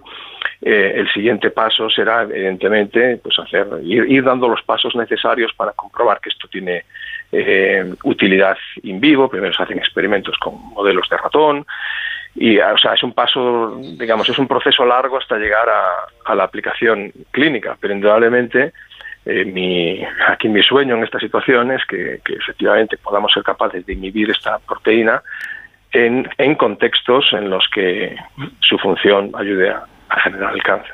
Hasta el punto de, que podríamos decir que su trabajo a partir de ahora se centra en encontrar esa, esa forma de inhibición. Sí, es una. Bueno, estamos en el laboratorio y tenemos varios proyectos de investigación en marcha y este es uno de ellos. Sí, eh, uno con el que vamos a continuar de forma de forma decidida, sí, con hasta que tengamos un, un inhibidor suficientemente específico, suficientemente bueno para que nos permita hacer algunos ensayos ya, ya preclínicos o incluso clínicos. Yo como suelo hacer eh, siempre que tengo ocasión, porque eh, me enseñaron que la investigación básica es muy importante, eh, este podría ser, Juan, un, buen ejemplo ¿no? de, cómo un, un, trabajo de investigación básica puede terminar en algo tremendamente serio, en algo tremendamente positivo. Eh, sí, yo, yo confío en que sí. Yo eh, me formé con, en la escuela de la profesora Margarita Salas, hice la tesis doctoral en su, en su laboratorio en los años 90, hmm. y ella, ella siempre decía que la investigación, sin, investigación básica no hay investigación aplicada. Y esto eso era algo que venía de la escuela de Severo Ochoa, que también decía lo mismo. Yo defiendo esa idea eh, totalmente. Eh, es muy difícil hacer investigación aplicada desde el principio, intentar es decir, quiero curar el cáncer de tal cosa y, ese es mi objetivo. Hmm. Porque esto, esto, se, esto se ha planteado desde los años 70, ¿no? cuando Nixon hizo la, guerra contra el cáncer pensando que a lo mejor era algo que en 10 años se podía solucionar. Es un problema demasiado complejo para. Entonces, la manera de abordar estas cosas es efectivamente hacer investigación básica de calidad, intentar entender de manera, eh, digamos, dirigida por la curiosidad cómo funcionan las células, qué cómo funcionan los mecanismos de copiar el ácido nucleico, estas cosas, y de ahí, a base de acumular información sobre las células normales, sobre las células tumorales, es donde inevitablemente acaban surgiendo las, las mejores aplicaciones. O sea que sí, yo creo que la investigación básica es la, es la eh, eh, tiene que ir de la mano con la investigación clínica, pero es, es la parte más fundamental en la que, en la que hay que insistir y apostar con, con decisión para que luego lleguen las, las aplicaciones médicas. Sin duda, Juan Méndez, jefe del grupo de replicación del ADN del CENIO, del Centro Nacional de Investigaciones Oncológicas, gracias por habernos atendido y enhorabuena por, por este trabajo tan interesante. Muy bien, muchas gracias a ustedes.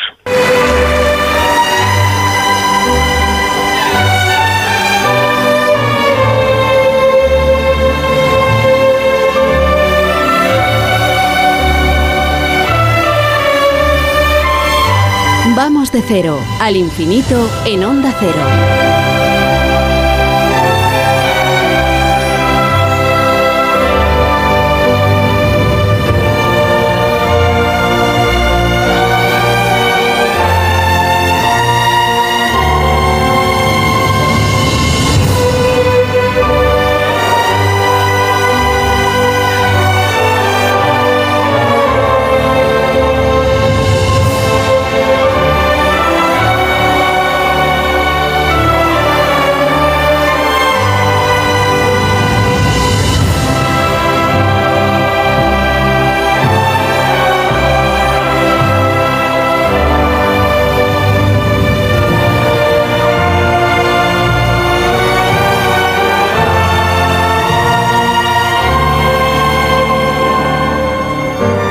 Del Consejo Superior de Investigaciones Científicas ha creado un robot con forma de perro dotado de inteligencia artificial que puede servir de guía a personas dependientes o, con alguna discapacidad. Entre sus múltiples prestaciones destaca su capacidad de distinguir de forma inequívoca entre un objeto y una persona gracias a su sistema de aprendizaje automático y a la, y a la cámara que lleva incorporada en la cabeza. El doctor en robótica Gerardo Portilla es el padre de este perro robótico y con él vamos a hablar en los próximos minutos. Doctor, ¿qué tal? Buenas noches.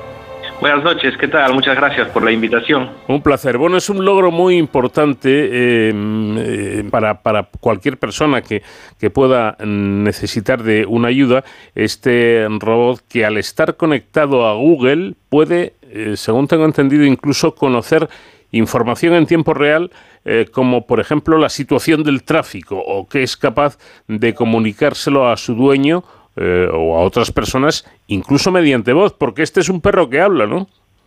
Sí, bueno, tiene mm, muchos algoritmos de inteligencia artificial.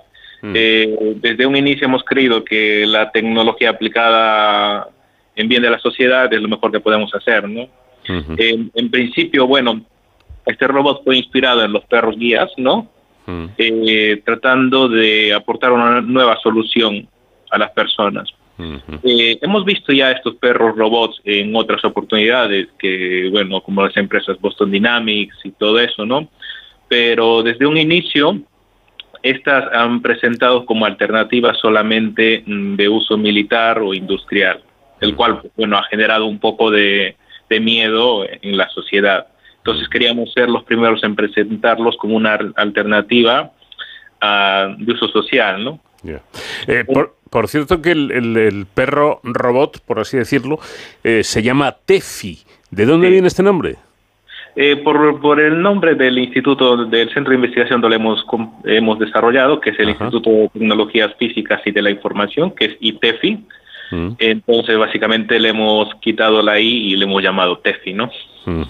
Bueno, además el robot cuenta, entre otras cosas, con con GPS para la, la navegación en exteriores y hasta con eh, la función Google Maps, lo que imagino que le da posibilidades de, guiar eh, a la persona en cuestión hasta tiendas, restaurantes, museos, hospitales, a cualquier sitio, ¿no? Sí, eh, el robot es accionado principalmente por comando de, voz, ¿no? Y está como está conectado a Google y tiene un sistema GPS, eh, bueno, en principio puede moverse en interiores, no de, casas, eh, hospitales, etcétera, y también por exteriores gracias a esta combinación de Google. Entonces, con Google puede saber la, el tráfico de la ciudad, eh, puede mm, saber la ruta que le debe llevar, ¿no? Por ejemplo, si quiere irse a un parque o a una tienda en específico, como toda la información ya se encuentra ahí, pues Google le da la información al perro de cuál debe ser la ruta que debe seguir y simplemente el, el perro eh, eh, guía a la persona, ¿no? Pero esto va todo por comandos de voz, porque la persona se dirige al perro, el perro se dirige a Google y Google le indica al perro robot cómo, cómo debe seguir, ¿no? Vamos a insistir en este tema porque me parece importantísimo, ¿no? Porque podemos estar hablando de personas que tengan incluso alguna dificultad para, eh, para poder, pues no sé, accionar botones en, un ordenador o lo que sea. Entonces, ¿todas las órdenes que, se dan a este robot eh, se dan por voz?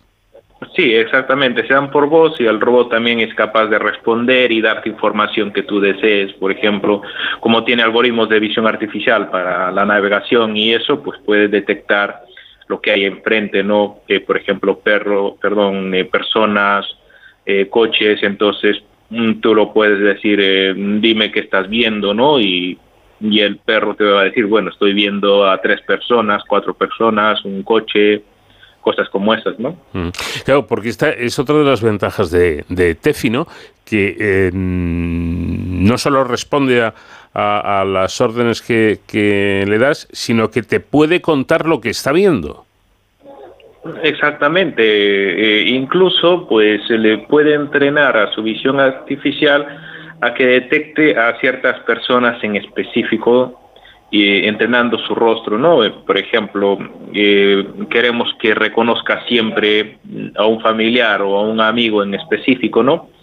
Eh, Tefi simplemente miraría a esa persona, tomaría una cantidad de fotos necesarias para su reconocimiento y simplemente cada vez que aparezca él, Tefi lo va a reconocer y le va a decir a la persona, oye, Alejandro ha venido, o cosas específicas como allá hay un policía y todo esto, ¿no? Eh, por cierto, tengo entendido que Tefi es tan listo, tan listo que incluso es capaz de solicitar un taxi, ¿no? Sí, exactamente. tiene, tiene un sistema de, eh, interior de telecomunicaciones, es decir, de móvil, ¿no? Entonces, el robot en sí puede ya realizar llamadas para todo tipo de cosas, llamadas de auxilio, por ejemplo, si es que la persona lo necesita, puede llamar a familiares, enviar mensajes. Eh, entonces, también estamos desarrollando un electrocardiograma portátil para en caso detecte pues incrementos de, estos valores enviar directamente un mensaje al hospital, ¿no? Entonces, una de ellas funciones, pues puedes decirle a Tefi que, que te pida un taxi y Tefi te lo, te lo va a pedir, va a llamar y te lo va a solicitar mediante su posicionamiento de GPS el taxi puede venir inmediatamente, ¿no? Eh, y, en el esto en el caso de un taxi, ¿no? Que me parece muy interesante, pero en el, en el caso de una llamada de emergencias, eh, pues no sé, a, los servicios eh, sanitarios o a la policía o a los o a los bomberos, ¿cómo, cómo haría cómo se haría esa llamada? ¿Quién quién habla? ¿Es el, el propio TEFI o el usuario de TEFI?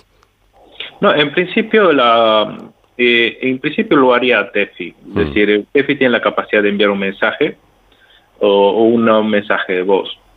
Eh, por ejemplo, si es que la persona eh, le dice, no, Tefi pide ayuda, ¿no?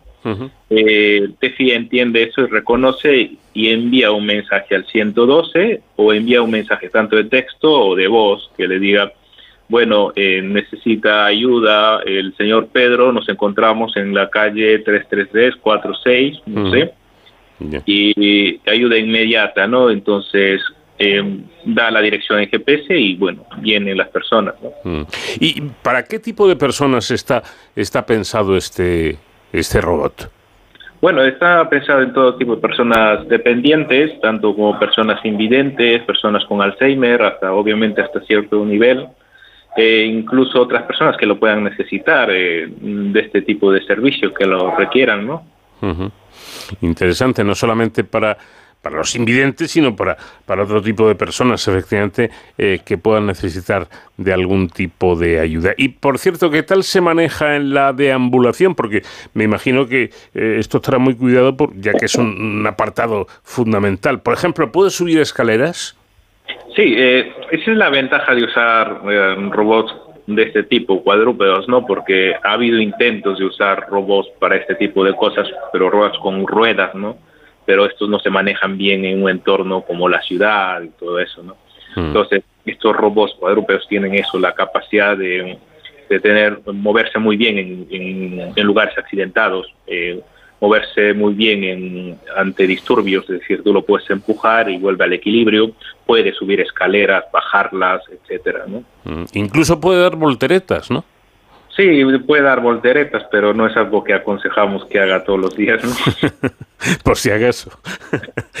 eh, bueno, eh, hasta ahora eh, han probado ustedes a Tefi en, en interiores. ¿Qué, ¿Qué esperan de su comportamiento en el exterior?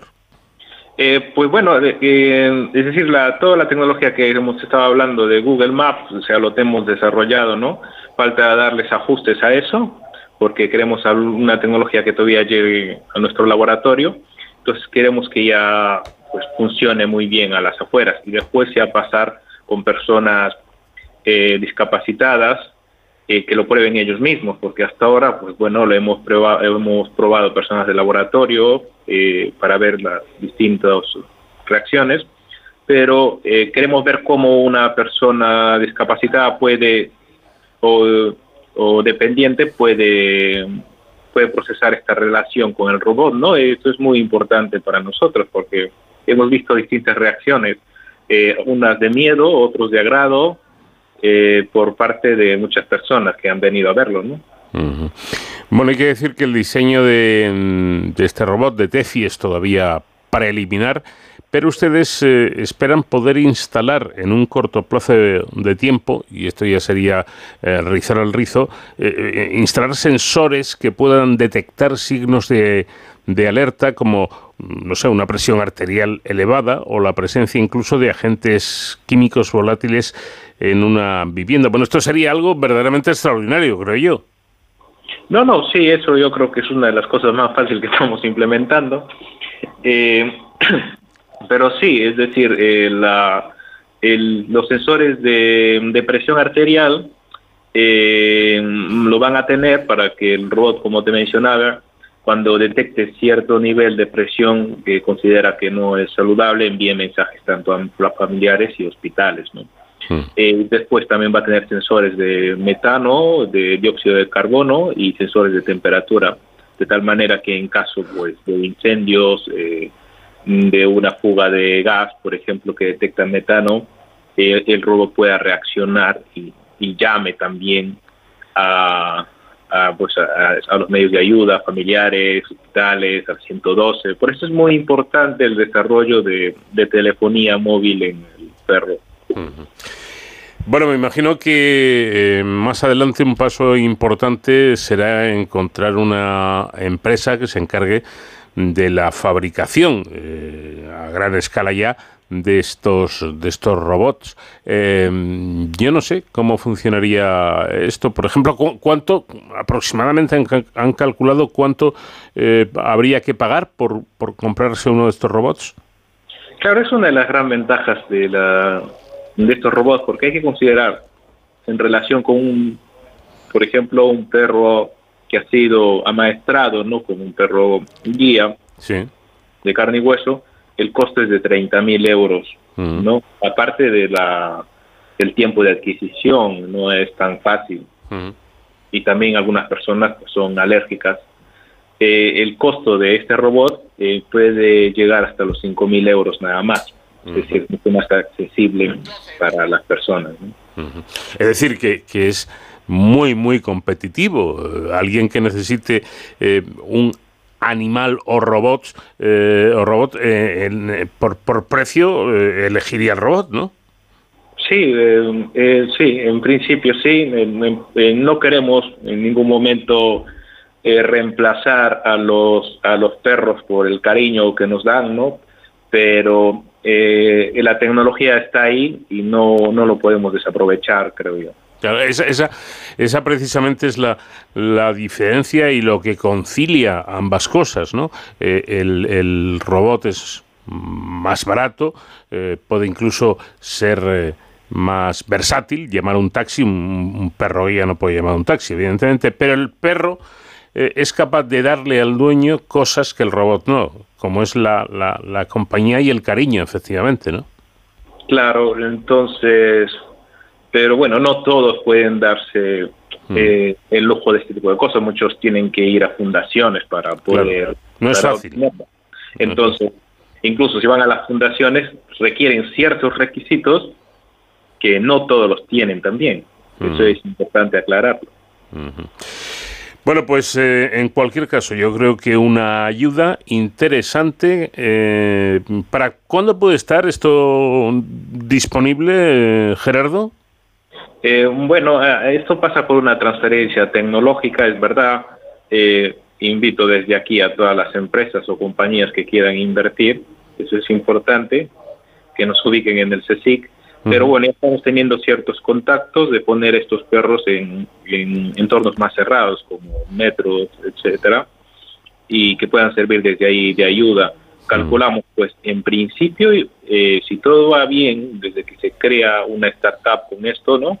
Eh, puede que en tres años, eh, con un desarrollo ya bastante bien y pasando los asuntos legales, que también son un poco complicados, puede que en tres, cuatro años estén totalmente disponibles o incluso menos, podría decir yo, ¿no? por el avance de la tecnología y eso. Bueno, pues Gerardo Portilla, doctor en robótica y padre de, este perro robótico, muchísimas gracias por habernos atendido y, enhorabuena porque nos parece un, invento que puede ayudar a, a mucha gente. Un saludo muy cordial. Igualmente, muchas gracias.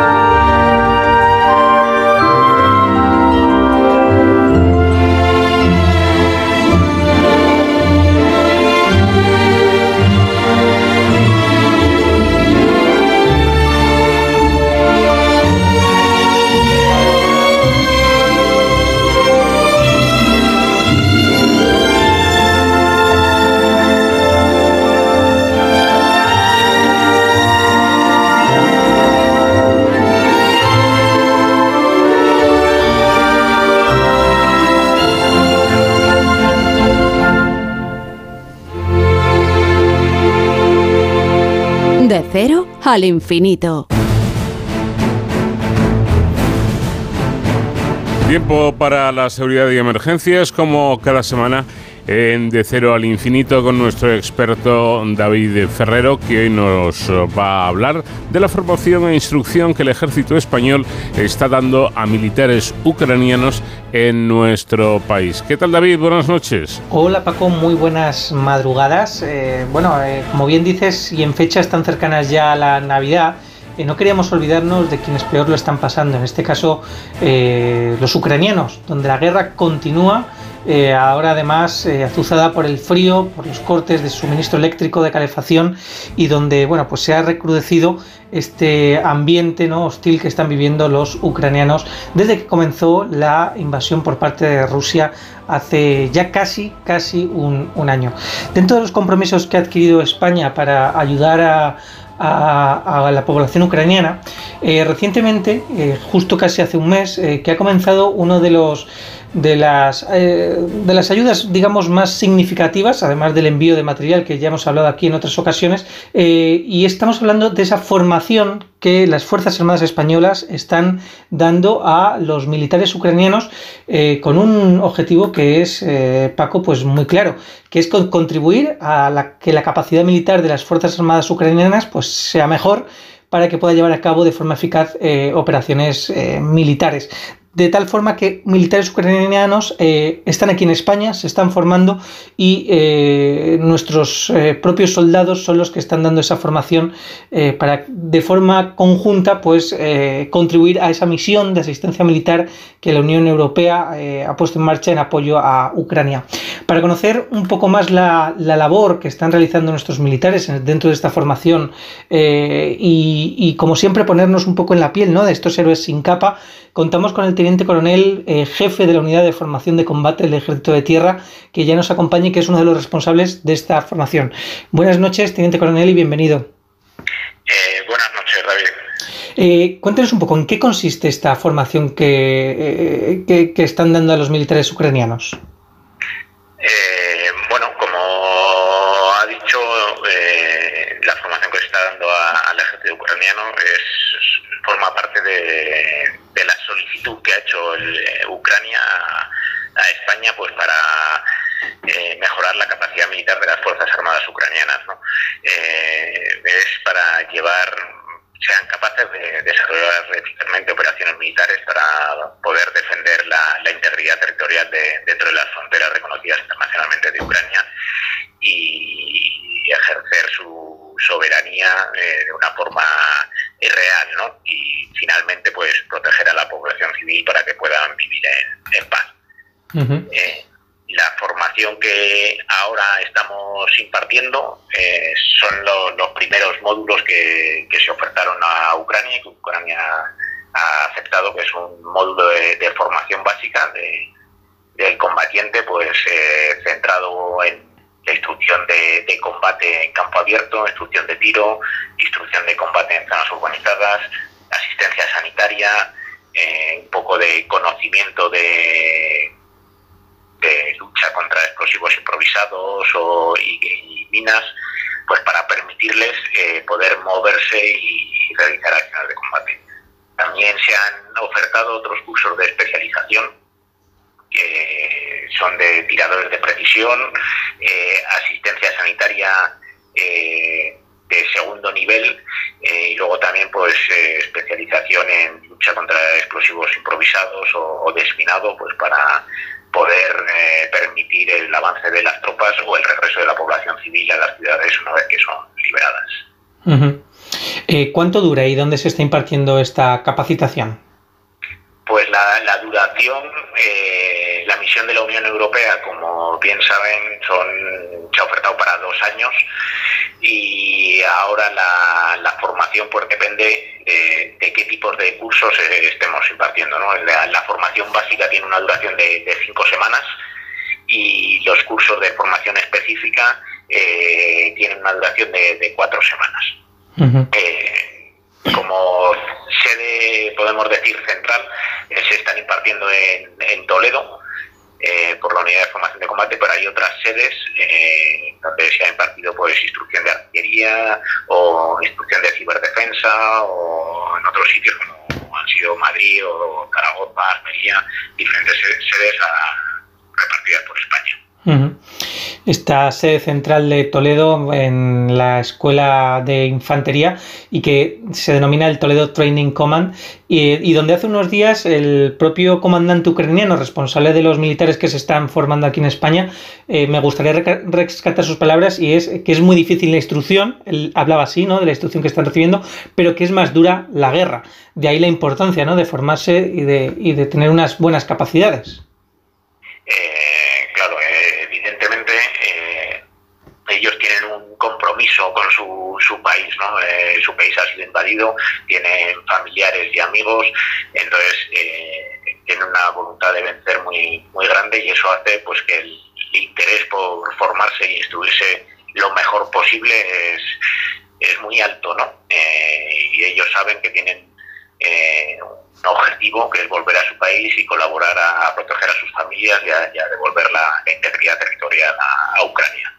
Por eso eh, la instrucción está siendo dura, eh, es exigente, pero al final, tristemente, la, la, guerra es más, más exigente, ¿no? Entonces, por eso ellos tienen, tienen mucho interés en prepararse. Eh, comentaba además la titular de defensa española, Margarita Robles, eh, que es una manera muy importante de ayudar a la legítima defensa de Ucrania esta formación que están impartiendo las Fuerzas Armadas españolas. ¿A cuántos militares ucranianos se está formando o a cuántos se prevé formar?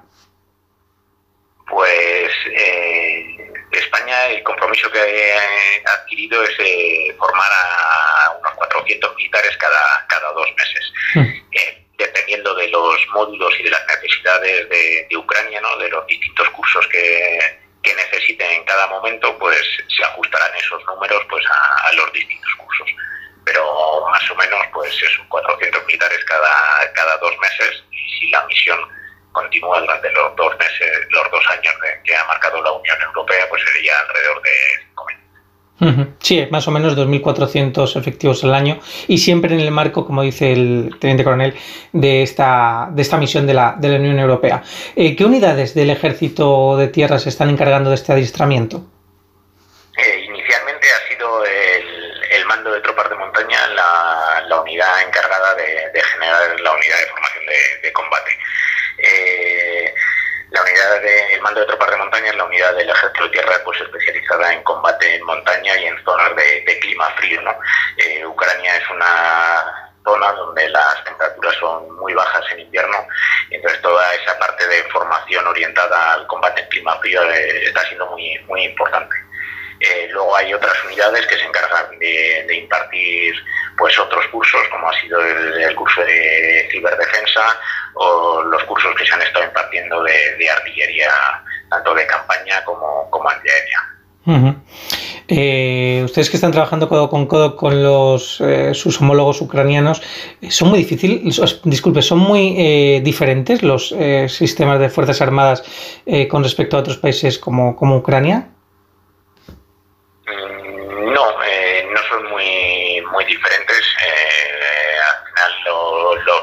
Pues tenemos un lenguaje, podemos decir, muy similar en, todos los países. Eh, la organización pues es un poco diferente a la española, pero no es, no es ningún problema, eh, podemos decir pues eh, jefe de la unidad de formación de combate del Ejército de Tierra, Teniente Coronel, muchísimas gracias por atendernos y por traernos esta formación, esta dura, pero eh, al final pues necesaria formación, ¿no? Con la que España y la Unión Europea están contribuyendo a, a mejorar ¿no? las capacidades del ejército ucraniano. Pues muchas gracias, David. Ha sido un placer estar con vosotros esta noche. Paco, con este testimonio nos despedimos hasta la semana que viene. Hasta entonces, ya saben, protéjanse.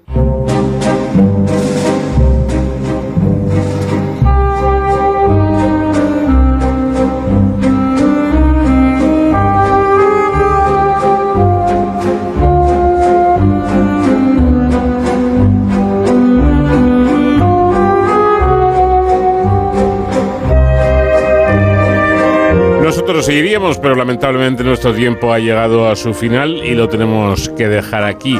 Eso sí, la próxima semana volveremos a estar, como siempre, compartiendo este tiempo de radio con ustedes. La próxima semana que además pasarán muchas cosas. El sorteo de la lotería de Navidad del día 22 y, del 22 a, Nochebuena, pues no hay prácticamente nada de tiempo y nosotros tendremos también nuestra edición de este programa que se llama De Cero al Infinito. El comandante Nacho García estuvo en la realización técnica, les habló encantado como siempre Paco de León y ya por adelantado les deseo a todos ustedes una muy, muy feliz Navidad.